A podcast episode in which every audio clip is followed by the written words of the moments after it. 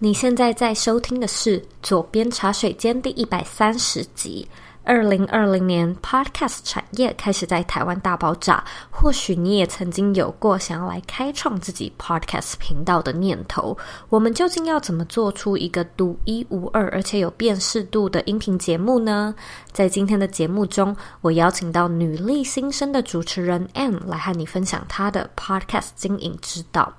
那在节目开始之前呢，我一样要来阅读今天的听众留言。今天的听众是 GT 六，他在二零二零年的一月十三号留说：“很远却又很近的好声音。” Hi Zoe，左边茶水间是我第一个听的 podcast，也因为这个节目利用碎片化时间来收听 podcast 已经成为我的生活习惯。很谢谢你，总是带给我们这么多丰富的内容。你的声音很近，就在耳边；你的感动很近，就在心间；你的茶水间很近，就在左边。感谢 Zoe 支持你，我会继续往理想生活去迈进。非常谢谢你的留言，你的文笔真好诶，让我看了非常的开心。那如果说呢，你有任何问题或者你有任何的想法，我都想要麻烦你，拜托花一点时间订阅这个节目，并且呢，帮我们到 iTunes Store 上面打新评分留言，也请你呢将这个节目分享给身边你认为会有需要的朋友，以及你认为很重要的人。我们现在呢，在脸书上面也有一个私密的社团，你只要在脸书上搜寻“理想生活设计”，就可以找到我们，并且加入这个社团。在今天的节目中，我们除了会和你分享 Ann 是如何找到自己的优势和特色之外呢，也会和你聊聊 Podcast 的风格、品牌定位和制作节目时需要注意的重点。如果你身边有人想要开始做 podcast，也请你呢将这一集分享给你的朋友一起做收听。那如果说呢你想要收看这一集的文字稿，你也可以在网址上输入 z o e y k 点 c o 斜线提升市场差异化。我们这一集呢也有做了一个 YouTube 的影片版本，你可以到左边茶水店的 YouTube 上面做收看。那你准备好了吗？让我们一起欢迎今天的来宾。Ann，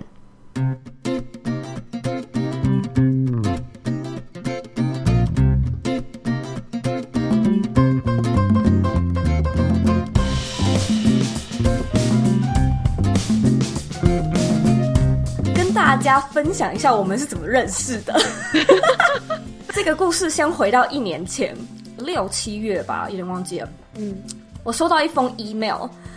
就是 Ann 寄来的，然后他就他就在上面写说：“Hello Zoe，我不知道你记不记得我，我是你的国中同学 Ann。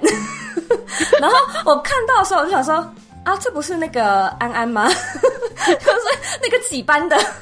就我马上就想起来了，然后 然后你就写说：“哦，你其实最近在做 podcast，然后想要聊一聊。”所以其实我跟 Anne 是国中同学，很多人不知道这个地方。对。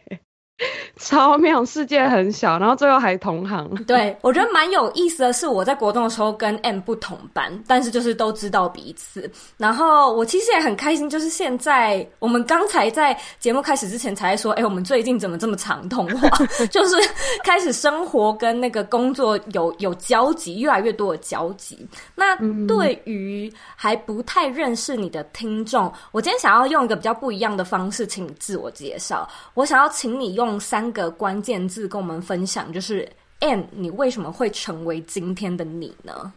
嗯，我那时候你发这个问题给我的时候，觉得哦，这感觉很赤裸。好，我先把这三个讲出来。就是呢，第一个是我觉得我是一个完美主义者，这是非常严重。就等于是说，我觉得这个完美主义者是有好也有坏。就是，可是我觉得在经营女力新生这个过程中，我觉得如果我不是一个完美主义者。的人，女力新生不会是今天这个样子。可是也因为经营的过程中，我也要去取舍，就是不要去 追求那个完美。这是第一个。那第二个是重情重义、感性的人。我永远都记得我以前国中，因为朋友都会被班上的男生欺负，我是会直接站起来，然后骂那个欺负他的男生。就我是个超级重情重义，而且也很感性。对，然后。所以我觉得会想要做女力新生这样子的主题，就是也是因为自从美国回来之后，然后跟嗯，实践大学那时候，不管是同届或是学弟妹之间的互动，我观察到比较多台湾女生没有自信，而且也不是说哦，我现在就比较有自信，而是因为看着身边的女性朋友们，然后再回想到出国前的自己，其实就是经历了那个同样的那个环境。就国中的时候，你也知道，我们以前国中就很经常被说什么，哎、啊，你腿很粗，你的小腿跟你的大腿一样粗。他说，哎、欸，你那个蝴蝶袖，就各种，然后就会让女生其实很很没自信，你知道吗？所以我就觉得，就回想过来，因为到美国是每个人都是称赞你说，Oh my God，your hair is so beautiful。哦，真的吗？对，就是很大的反差。我就觉得说，对啊，为什么大家不能好好的就是。夸赞彼此，就是对，夸赞彼此，也不是说要假，而是说就是让大家可以就是看到自己的好。那第三个就是容易逞强，但是呢，这个也是一体两面嘛。那我就会很对于一件事情，我想要做的，我就会很坚持，想要做下去。所以也不知不觉坚持了女力新生一年多。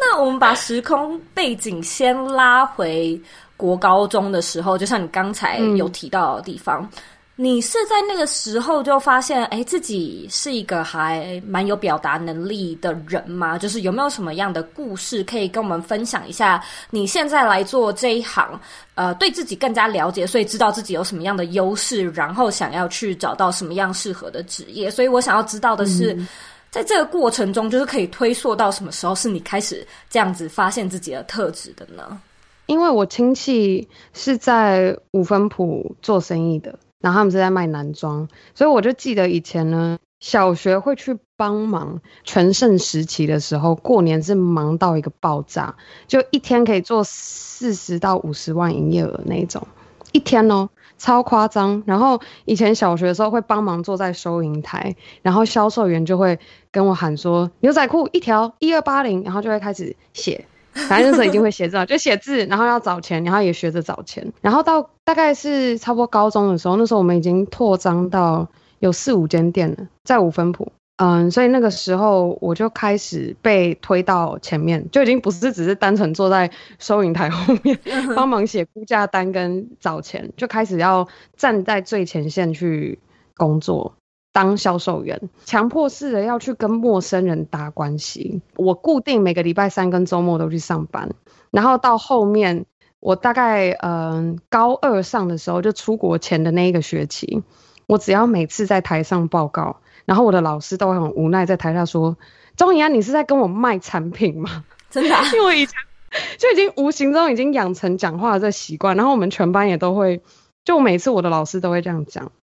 然后后来就到美国之后，就去当了一个算是高单价的日本餐厅的服务生。当服务生的时候，因为美国的服务的模式跟台湾的餐厅完全不一样。像那一间餐厅的培训是，我们一定要主动去。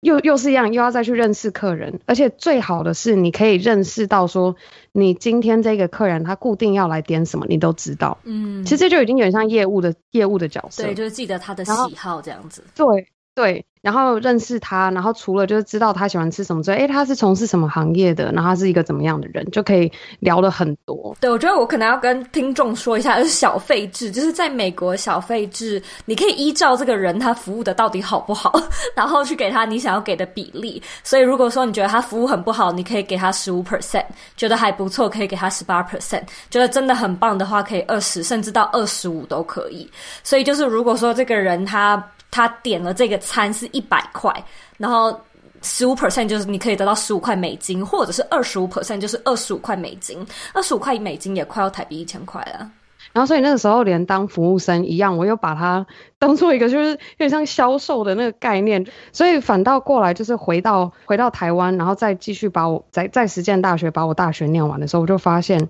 我跟。台湾人或者是跟欧洲人，因为台湾比较多欧洲人，我发现，然后或者是美国人，就沟通上面都很顺利，然后也可以很容易快速的结交到对得上频道的好朋友，嗯，对，然后这时候就是让我发现说，哦，好像说话这一块是我可以，然后我又很喜欢交朋友，然后当时就是要开始做努力新生之前，就是第一个想到就想说要做专访嘛，我想专访要干嘛呢？就是。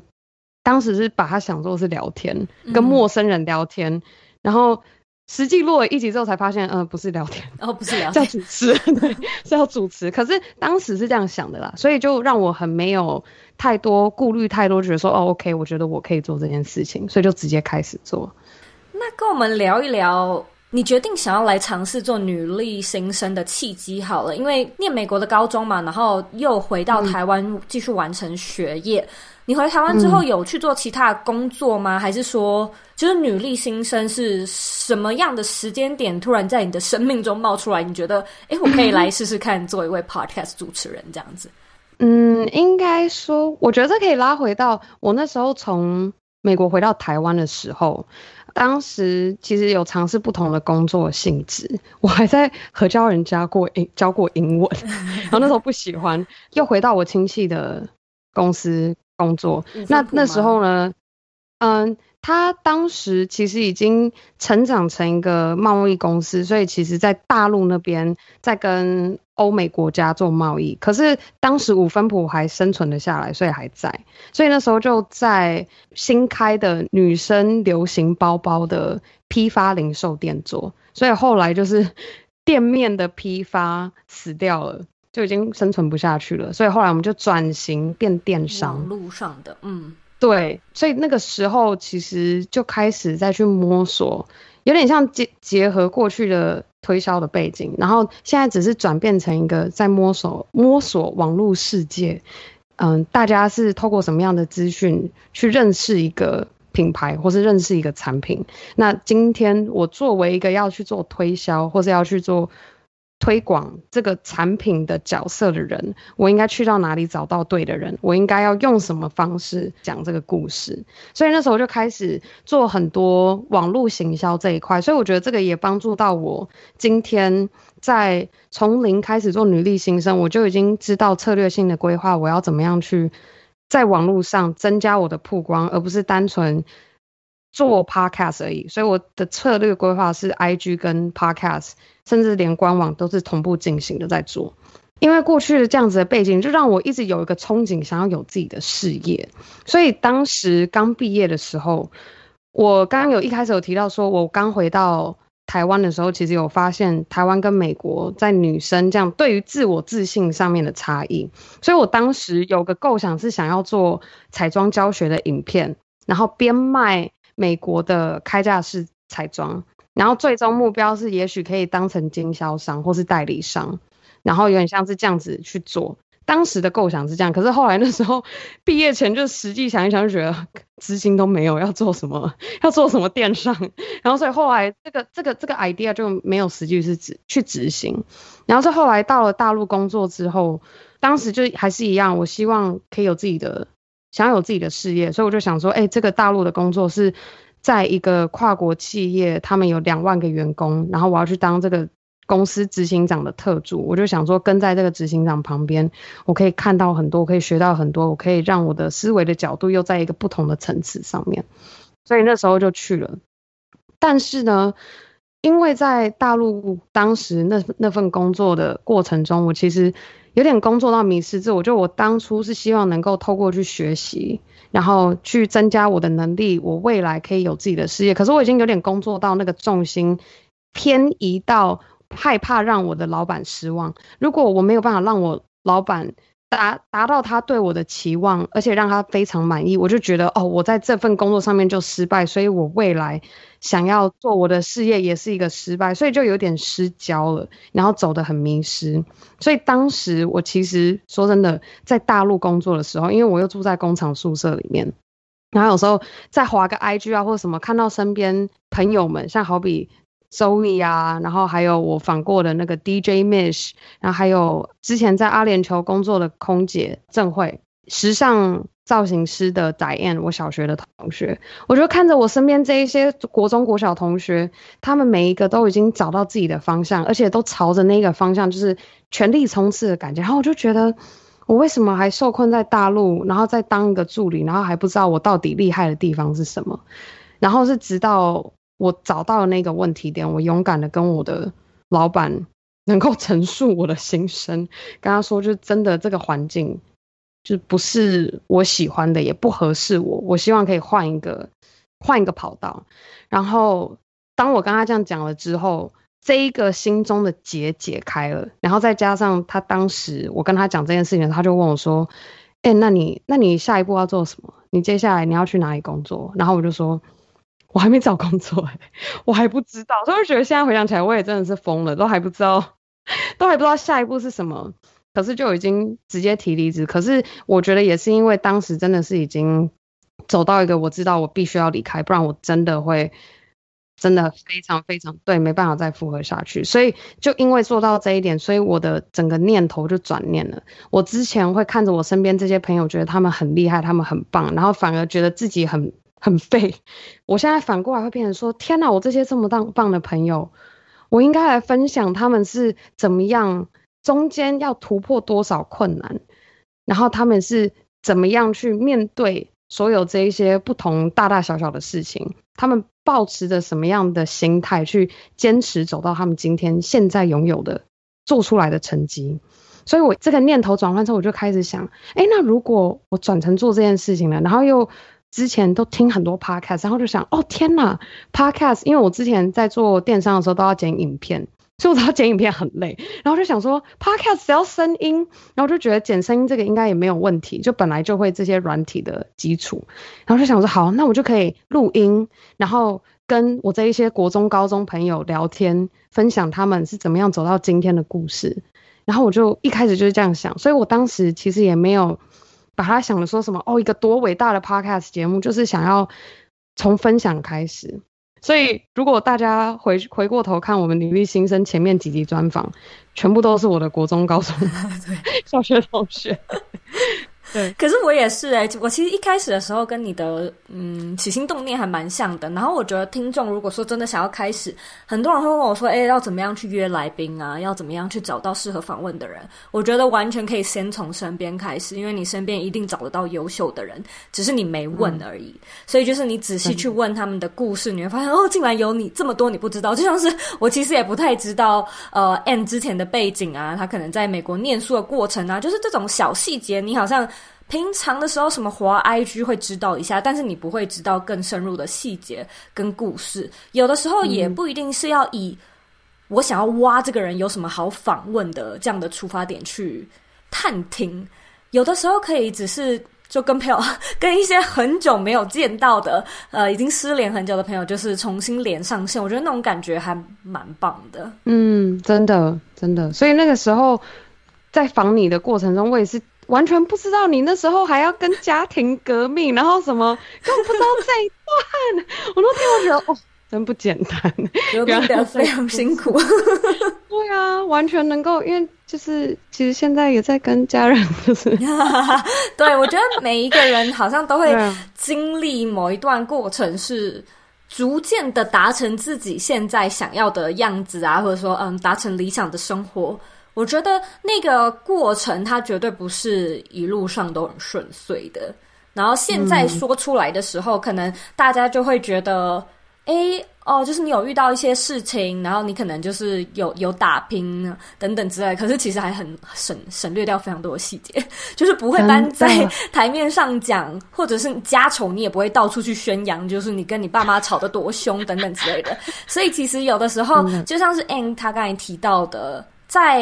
例如说 Instagram 上面滑其他同学过得很不错，那个确实也是人家选择要呈现的一面嘛。就像我现在可能也选择呈现这一面，你你看到这一面，其实你不知道我家这里 这个这个地方啊，非常的乱，因为我现在正在搬家，所以就是说，真的就像是你的那个屏幕荧幕前的样子这样子哦，好像就是很整齐很干净，哎，殊不知 荧幕之后一团乱，其实不太需要。太在意人家呈现的那个模样到底有多完美，因为那都是过滤过的模样，嗯、真的。那跟我们聊一聊 Podcast 的设计好了，我觉得这可能也是听众很关心的一个议题。我觉得女力新生它是一个辨识度很高，嗯、然后特色很鲜明的节目。你在开始做这个节目之前，思考了哪一些重点？跟你是怎么样为你的品牌做定位的呢？嗯，我当时，所以那时候最一开始，刚刚好我想要分享故事，它就有一个主轴出来，所以我觉得在设计这一个我这个 podcast 节目的时候，我当初就想到，好，我今天要分享女生的故事给女生听，要帮女生建立自信，然后听到这一些，嗯，我说努力付出跟勇敢坚持的背后故事，所以我当时就是想到这样子的主轴，然后所以抓到一个主轴之后，我就开始细分女生听，那我的品牌的视觉颜色呈现要是什么？然后视觉颜色呈呈现上面，除此之外，颜色，然后还有我的 logo，我的图像要怎么样能够体现出让女生看到可以有情感的连接，而且看到也有那力量的感觉。所以当时这个是最一开始先从视觉上的定位，然后视觉上定位之后呢，我再就是找背景音乐。我那时候背景音乐找超级久，听了不知道上百首背景音乐，就很多都听不到完美主义者 那个毛病又出来。然后，但是就是听了很多，然后我就希望能够听到一个是它可以有一个高低起伏，然后能够有那种带入情境在说故事的感觉。所以那时候也是挑背景音乐，我觉得也对于你的 podcast 本身这个节目的品牌定位也很重要。音乐有很多风格嘛，它的节奏快慢也有。很多种选择，所以你怎么样去搭配挑选你的背景音乐来做呈现，然后再来就是，嗯，我的节目，我当时还特别去想一个 slogan，所以呢，其实刚刚讲的这几个元素，都是因为大陆的工作，当时有做新创专案的管理，所以就变成我那时候就需要跟一个设计师，还好就是刚好那个设计师非常的专业，所以他都问我非常专业的问题，所以是刚刚好之前在大陆那一段专案。这个 VI 设计师他会问我这些问题，就让我需要去明确定义出来说，哦，对，好，今天要开始推的这个棒球品牌，我们要怎么样找到品牌的使命、品牌的呃愿景？我们要怎么样去定义目标？定义出来明确，你才知道这一个品牌整个模样跟你到底要做什么事情。这品牌生出来到底要做什么？所以我觉得这个是，也许是为什么很多人一看到就觉得说，哎，女力新生一看就知道她在做什么，而不会觉得说，哎，看了之后好像也不太知道到底是聊什么主题。嗯，当然不是说就是只有啊，就是如果今天你的 podcast 节目能够抓到你的品牌定位的话，你就很明确知道说，哎，那我今天想要听什么内容，我要来找哪一个 podcast 节目。就像想要听个人成长、远距工作，就是想到左边茶水间。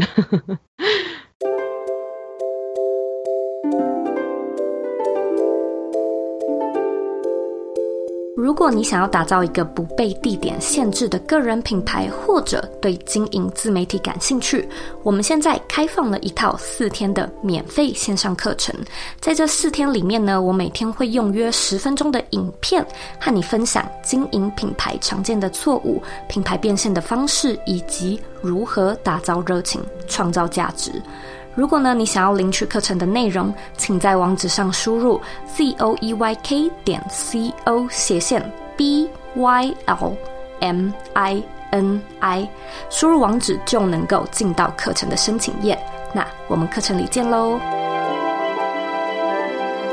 应该说，我觉得每一个想要做自媒体的人，或者是开始在想个人品牌的人，一定都会希望自己可以充满个人特色。然后也有一定的市场差异性，嗯、像 Anne 刚刚你说的例子是，你已经知道主题很明确了，然后你是先有主题延伸受众嘛，嗯、就是大概知道我想要分享给谁听，讲什么样的故事，嗯、再去想一些视觉跟品牌定位的事情。如果说有一些朋友他是在最一开始的时候就卡关，也就是说。主题的定位还没有那么的确认，或者说，哎，想要分享的东西它可能比较杂，很多很多。嗯，那你觉得这样的话，你会建议他们 narrow down 吗？还是怎么样的设计会比较好呢？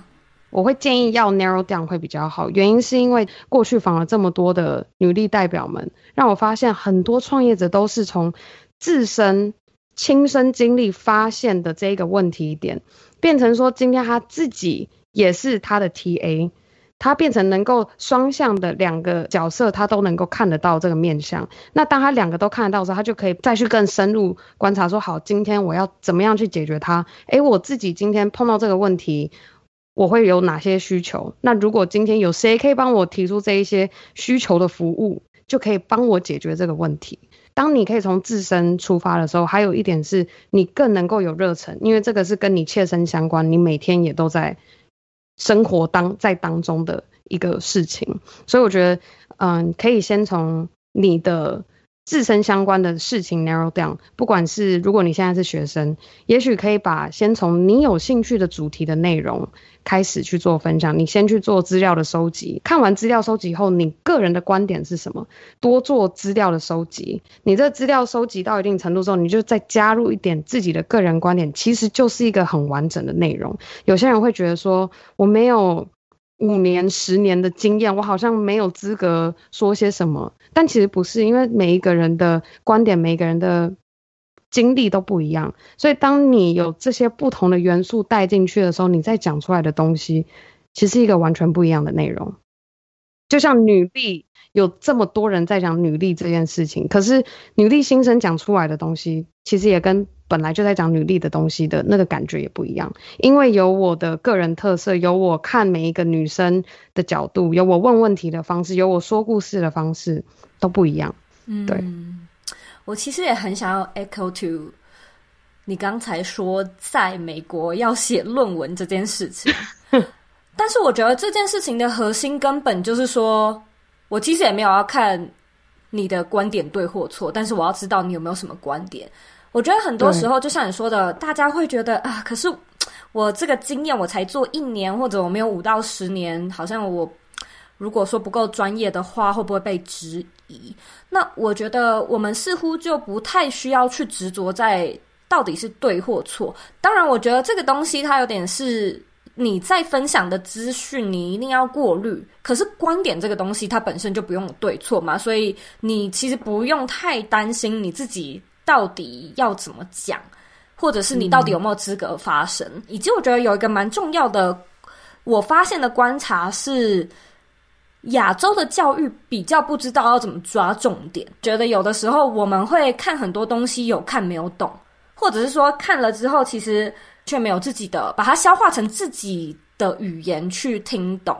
然后我觉得这个过程它是一个很好的训练。嗯。我觉得其实大家可以做一个蛮有趣的小练习，就是你今天看完某一个人的文章啊，然后你可能花了三分钟去读，你可以在读完之后关起来，然后可能闭上眼睛十秒，你问一下你到底学到什么，或者是就是这份资讯，你刚才读的这个 information，它。重要的地方是什么？然后你的 takeaway 是什么？所以，如果说你经常做这件事情的话，嗯，你可能就会更加的清楚的描述自己的观点。那当你有观点的时候，其实你选择主题就会更更轻易。你因为你会知道你对什么事情特别有观点，特别感兴趣，特别有感觉嘛。那我在这边想要再拉一个问题来问 N。我知道有一群听众，他可能会是想要分享的东西，并不特别是需求，有的时候可能是很艺术的东西，有的时候可能是自己的旅行，或者是自己的一些，你知道，就是比较不是说一个干货，或者是其他人有特别需要的部分。那如果像这样子的话，你还会觉得？我们要硬是去找到一个需求吗？还是说它有其他的比较设计的定位方式呢？应该说，其实你刚刚举的例子，它本身也有需求哦。就主主要是看我们怎么看“需求”这个词。像你刚刚讲到说，如果我是个平常爱旅游的人，那也许你今天旅游分享到的主题，你想要看到的可能是说，嗯、呃，你都是让找到当地的人带你去走的景点，不是网络上一堆部落客发的景点。那这个就是一个新的市场上没有的一个点，等于是说，其实有时候有些需求、有些点，它是一个你可以去创造这个需求。就像好比今天 Kiehl's，我看到 Kiehl's 出了一款嗯精华液，它特别说我们这一款精华液的不同是，你必须要在精华液之前上的这个精华液，让你后面擦的那一瓶精华液吸收的更好。我就想说。哇天哪，这个品牌也太屌了，就创造新需求的概念。所以其实我刚刚讲到那个方式是等于是，你除了要会去找到现在市场上有的需求，你也可以针对现在市场上还没有人做的，可是有可能成为需求的新需求。所以刚刚讲到说，我们旅游上的分享，我可以怎么样快速的在三天内就游走了哪一个城市，然后你是什么样的方式？诶，其实这个也是一个很不一样的分享方式。那人家有兴趣想要能够更快速、短时间的吸收到今天这一个城市到底值不值得去，嗯，他他也许就可以听你的节目。所以有好多角度可以可以是怎么样你去创造那个价值。当你可以把那个价值创造出来，其实并没有说一定要什么定位才会是最成功的，是你怎么样去诉说这个故事，你怎么样把它的价值体现出来。那它自然就会有价值。然后另外还有一个我想要就是补充是说，我当时啊一开始开始要做女力新生的时候，我其实完全没有想到，就二零二零年台湾的 podcast 会这样爆炸起来。所以我之前构想就觉得说，哎，反正 podcast 到时候 没有很多人听，那就是当做我找下一份工作的作品集。我真的这样想，这其实是我未婚夫跟我讲的。他说你就不用担心，就是有没有，他说你就。这个也是你的作品集啊！你把一个品牌成立起来，你知道怎么去定义一个品牌的视觉设计，然后你们的 slogan 什么这一整套，你做出来的东西就是你的找下一份工作的作品集。所以其实，如果今天你可以把它想做是一个付出的行为，嗯、今天不是你透过这这件事情你想要得到什么，我我今天做这件事情。对，就是你不是要去想说我要得到什么东西，而是说今天你做了这个东西出来，提供的价值是什么，然后反过来你从中会有所获得。嗯，那你经营节目到现在一年多，我好奇想要问你，你有没有那种如果可以重来，你应该会试试看不一样的做法的事件呢？嗯，如果有的话，是什么？目前为止，我觉得我。经营到现在过程中做了一些比较大的决定，我都觉得还就是算满意，不会觉得说哦，我想要重新改变。但是唯一有一点是我现在边经营边在学习的课题，然后也希望我能够做得好的是，嗯，当节目开始有越来越多人听的时候，就会有各种机会的浮现。然后当所有机会浮现的同时，我需要学会怎么样去做到。果断的减法。假如说有讲座的邀约，或者是自我推荐的受访者，来自各方的机会，然后让我觉得说我要能够更果断的去做减法，然后不会再去多迟疑说，哎，到底这样做是对还是错？嗯，你讲这一点，我自己是蛮有共鸣的。我觉得学会判断确实是一个。一种技能，但是我觉得那种机会它是有点像是滚雪球效应，所以当女力新生刚开始的时候，它可能是一个月一个，变成一个月两个，一个月三个，所以一开始的时候都可以负荷，然后你也会觉得哦，这是一个很棒的机会。可是机会会随着你的就是成绩跟你的名声越来越多，有的时候会多到一个你自己没有办法负荷的时候，可是我们却还是带着以往的心态，就会觉得哇，有个天上掉下来的机会，我怎么可以不接呢？可是那个时期的你。可能是 比较还没有那么有名的时候，所以你看待机会，你就会用那种心态来看。可能现在可以稍微的换个角度来看，当然并不是说哦，因为我现在比较有名了，所以我比较臭屁，我可以这样挑选，而是你真的要把 你的质量做到好的话，你就不可能去兼顾这么多数量嘛。所以真的挑剔一点，它或许也是为了整个品牌是比较好的一个选择。嗯，真的，我最近在看一本书，叫做《获利优先》，我就特别喜欢他讲的一个点是说，你要从 A 点到 B 点，你的愿景是 B 点，可是当你处于一个求生状态的时候，也就是刚开始，我们想要嗯，先打出一点一点影响力、一点知名度的时候，对名声，就是会想要各种机会都需要去抓到这些曝光。可是其实你在一直这样子发散的过程中，你很难从 A 点到。你想要达到的 B 点，对的那个机会才可以带你到对的那个方向，而不是是来自各方的机会，每一个都接，然后你就搞得自己累到不行。那对于想要开始来经营 Podcast 的人，你有没有什么样的建议可以提供给他们呢？然后我在这边想要多加一个问题：有没有人来问你说，现在如果想开始做 Podcast，会不会太晚了？就是如果有人问你这个问题，你会怎么回答呢？我觉得现在不会，现在是最好的机会。现在每个企业跟品牌都在看 Podcast 这件事情，所以我觉得它的机会并不是因为说现在已经有五六千还是七上千个节目，所以已经太晚，而是今天大家都在看这件事情。那你要怎么样能够有策略性的同步经营这样子的网络上的曝光，慢慢慢慢的累积起来，让大家也看得到你。所以我觉得这个是一个，这是一个策略的规划。那如果说，嗯，给现在准备想要开始或是刚开始经营 Podcast 这个媒体的听众，我的建议是，第一个最重要是千万不要把听众数和订阅数作为你一开始的表现指标。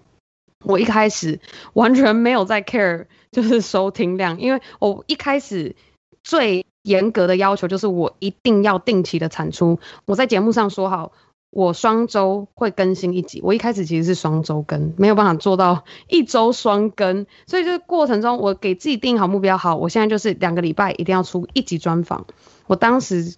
每个礼每一个礼拜每一天在经营这个节目的目标定义，就是我能不能够定期的产出好的节目的内容。我当时只 care 这一点，然后当然是现在，你如果我现在想要能够持续生存下去，我才会开始去看说，哎，好，我过去已经累积到这样子的听众量，那我如果想要再更上一层，我要怎么做才可以再做到上面？可是如果是刚起步、刚开始的话，千万不能把听众数跟订阅数作为第一标准，第一标准是能够定期的产出好的内容，然后呢，第二个建议是，这个就是比较 M 的风格，就是很想要强调背景音乐的 运用的重要性。真的，我真的觉得超级，我觉得这真的很重要，因为这是也是很多人就是觉喜欢女力新生的原因。因为我觉得 Podcast 作为一个纯声音的媒体，就是因为它是纯声音。那如果你讲话的声音其实就是一个频率嘛，那你如果能够再带有另外一个背景音乐，增加你这个纯声音媒介的层次，你才能够跟其他 podcaster 做出那个差异化。因为你挑的音乐不同，那你每个人选择音乐停顿点或是怎么样切入点的不一样，其实就可以做出你的个人风格。所以我觉得这个真的是非常的重要，尤其是现在观察到的很多台湾的 podcast 是比较少。在运用背景音乐这一块，第三个，我觉得给你的节目独一无二的 slogan，像女力新生的 slogan 是让我们一起分享女力精神。其实这一个这一句 slogan 有好多层面的意思。一起分享女力精神，是我们一起分享在节目上分享她女力故事的女力代表，她秉持的精神。所以我们分享这样的精神，也是说我们一起。女力新生在分享这样子的精神，然后听到了听众也跟身边的姐妹们去分享他们抱持这样子的精神，我们一起朝着自己想要的梦想、想要的目标去前进。所以我会建议大家也可以，对于你个人的 slogan，或是你对于你这个节目主轴的的主题性，去想出一个独一无二的 slogan，然后你变成是在你节目的。结尾，或者是你每一篇贴文中的结尾，你都可以带上这一个词，然后更能够加深你的听众或你的受众对你的印象。嗯，然后这样你的品牌的鲜明度就会出来。我非常认同你刚刚说到的 slogan 这一点。我那时候其实也有默默的帮我的节目设计了一个 slogan，叫做“你有权利也有能力去过你热爱的生活”。但是我最近好像有点少讲哎、欸，嗯、你就是在提醒我，我应该要多讲一次。对，就是开始录节目，现在录到一百多集，有时候就忘记要要重回自己的 slogan，就是去灌输大家，我们是有这个精神的。好，现在我要多讲。然后我觉得其实蛮好笑的是，你一开始说不要太在意数字的部分，我完全认同哎、欸。而且有个小秘密，就是我其实从来不看，就直到现在我都不看。就是我不会，对，我不会去看有多少人收听，以及有多少人 就是订阅。我会看的时间点呢，是有的时候会有厂商的邀约，然后他会要我提供那时候我需要看到截图，你们有多少订阅数，跟男女的分布，还有国家的分布。然后我就说哦好，然后我就会进到后台去截图，在这个时间点，或者是有的时候 podcast 会有一些 RSS feed 的问题，然后你就要进到后台修。可是这个可能就是三四个月才会发生一次，就很少发生。然后我就会哦好，要进去后台修，然后我就会去看到。所以其实我直到现在经营这个节目两年多，我几乎没有在看，就是我的排名。一开始的时候，我觉得我记得我有一次好像有进到前三，呃，iTunes 的前三名还是前十名，然后我就非常开心的截图了。嗯、然后，嗯，之后我就再也没有去看，尤其是我觉得现在有这么多竞争者啊。最好是不要看，就是你永远都 最好是不要看，就是你永远都要保持一个心态，就是这么做到底是为了什么？那最终你问到的答案应该要是为了你自己。那如果是为了你自己的话呢？你就应该要保持着跟自己比较的心情，所以我最常看的应该是听众留言，就是我几乎每一个礼拜都会去划 iTunes 上面的，就是打星打多少星啊，评分跟留言，所以就是那个我很常看，但有的时候那种也会影响到你的心情，可是我觉得那个还是比数字啊排名实在多了，因为数字跟排名它有一些外在的，就是市场的影响，可是人家怎么留言跟评价你的节目，这个就。是真实的真人的回复，嗯，所以我觉得，如果你要说参考价值价值啊，或者哎怎么样让你的品牌更进步啊，你有没有比昨天好一点啊？那我觉得看评价是更有方向的。嗯，我认同。而且有时候其实说真的，看评价有时候当下可能看了会觉得，假如说是一个比较那要怎么讲，我不知道这 critical。criticism，然后，嗯，对，然后就是他讲的，就像我一开始录节目的时候，我会很，我不知道周乙现在会不会感受到，就是我跟人家聊天的时候，我会就是很，就是会，Hyper. 对对，然后就说、嗯、哦天哪，真的假的，就会这样。然后我连专访的时候，有时候听到人家分享哪一段，然后就会天哪什么哦，然后有一个留言就是说什么。很多天呐，还是什么，然后就就搞得我后面剪辑的时候，我就会数，我这一分钟讲了几个天呐，如果太多，我会把它讲。可是我觉得，我觉得其实到后面，就是我觉得这个反馈是好的，因为我觉得这其实是、嗯、其实是有一有一点累赘多余的东西，那反而可以把它去掉。嗯、我觉得这种东西自己听不到、欸，诶我自己真的听不到，你知道吗？所以我后来有收到很多的留言，是跟我说。我很常讲，然后还有我很常讲，嗯嗯，了解了解。我自己完全没有发现，你真的在那个当下，你完全不会发现，而且你也不会意识到你到底讲了多少个然后。没错，真的根本不，真的是自己听了你才会觉得，天哪，我怎么讲这么多遍？我那时候当下就是一点意识都没有，诶所以有的时候人家跟你讲，确实是好事。就我觉得多多少少有一点可以，可是我那个时候状态是真的，我相信你你说的然后的程度，应该也是有到达一定的程度，人家才会说，欸，真的有点多。对，今天非常非常开心能够邀请 Ann 上左边茶水间做分享。我现在一样要来问你最后一个问题。嗯，好的。你认为的理想生活是什么？我。认为的理想生活是每天充实踏实的活在当下过那一天，这个是我现在每天在学习练习的目标。我觉得其实有点跟我我现在在面对的课题很像，就是怎么样果断的做到减法，然后可是做到减法之后，也想要能够很踏实，然后又开心的过每一天。这个是现在的目标，也是我的想象的那个理想的生活。嗯，对。我对明年有一个期许，就是保持着少即是多，就 less is more 的 philosophy 继续进行。因为我觉得，我觉得我人生目前到了这个阶段，我觉得很难讲。但是呢，今年我有个很大的领悟，就是真的够了。这 样这样讲会不会让大家觉得说，哎，怎么你怎么讲这种话？就真的够了。但是我觉得那种真的够了，完全是。自自找的，就是包含我可能就是同时接了两本出版社的约，所以同时写两本书啊，或者是自己有各式各样的活动。然后我觉得我一开始抱持的心态就是觉得说，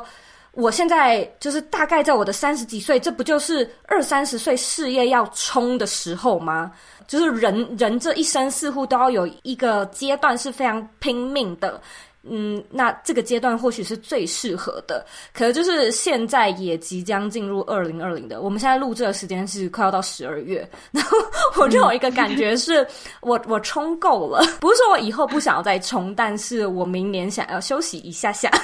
的感觉，嗯、就是不要不要把自己逼到这样子的程度，对，就真的像你所说的，踏实的过好每一天，然后享受在当下，有的时候就只是简简单单的一天。但是还是可以学学习去享受简单的美好吧。嗯，真的，真的，非常感谢你，我跟你聊得很开心。我们回台湾见，真的超期待，而且哦，真的很很很开心，可以跟左边茶水间的听众们分享，就是这么多，然后也希望今天的分享有帮助。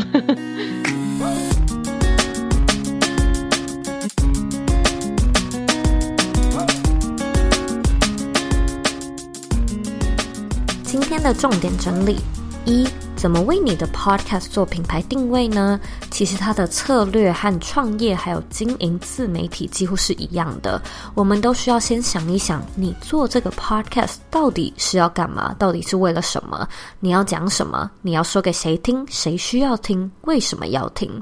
当你呢能够将这些问题想清楚，其实啊你就已经有一个明确的定位基准。再加上每一个人过往的经历都不一样，只要将受众的轮或描绘出来，再放入你的个人观点，那它就会出现属于你的个人特色。二。Ann 提到，在 Podcast 经营前期，你给自己设定的 KPI 绝对不能是收听率或者是订阅率，你的 KPI 应该要是我们在第一百二十三集里面所提到的可行动的目标。例如 Ann 提到的坚持周更或者是双周更，或者是你可以设定邀请多少位来宾，分享什么样的议题，询问多少个真实的 feedback 等等。现在呢，Podcast 的竞争越来越激烈。如果啊，你将视线盯在数字，反而更容易让自己失焦。所以杂音越多，就越要谨记着自己的初衷。三，除了基础的品牌定位，Ann 也提到，想要做出点缀，并且让记忆点更加深刻，可以去加强 Podcast 的背景音乐、过场音乐或者是声音的设计。这样呢，不只能够让你的听众对你有一个特别的辨识点，也可以让听众有更多层次的体验。除此之外呢，为你的节目设定一个 slogan，也能够让品牌风格更加的鲜明，更加的独一无二。非常感谢你今天的收听。如果呢，到了这边，你开始在想，嗯，我做这个 podcast 其实就只是纯属好玩，只是想要记录生活、抒发心情。那这样要怎么样去做品牌定位呢？事实上，你刚说到的这一切就是一种节目的定位。如果说这是你来做 podcast 的出发点，那你就要记得不用去看订阅数、收听率，也不用去管你的 podcast 到底有没有为你赚钱。你要看的指标就只有你的心情到底有没有被抒发到，有没有觉得好玩，有没有做到生活上的记录。那如果说都有的话，你当初的定位就都是精准的。如果说呢，你想要透过 Podcast 来赚钱，你有一些理念想要传达，那我们呢才会需要去思考商业面的策略问题。因此，我其实并不觉得你一定要有什么宏大的愿景才能来经营自己的 Podcast。它其实跟 YouTube 一样，你完全可以把它当做一个自己的创作天地，它本身就是你的 Legacy。而我们今天所分享的内容，也是我们觉得这一路上来对我们来说有帮助的方式。那最终到底要怎么样经营，还是取决于你身上。所以无论如何，自己做的开心真的最重要。你都已经花额外的时间来做这些事情了，一定要记得自己的初衷，用自己喜欢的方式。如果说呢，你有任何问题或者有任何的想法，我都非常欢迎你回到我的网站，或者是到 Instagram 上面找我。我的网站网址和 IG 的账号一样是 zoeyk 点 co。你可以截图这一集的节目，分享到你的 IG Story 上面，tag 我，还有 tag Ann，让我们知道你有在收听，让我们知道你的看法。最后的最后呢，我知道你是非常忙碌的。我也知道呢，你可以选择去做很多很多其他的事情，但是呢，你却选择来收听这一集的节目，我真的真的非常的感谢你。你要记住，你有权利也有能力去过你热爱的生活。我们下次见喽。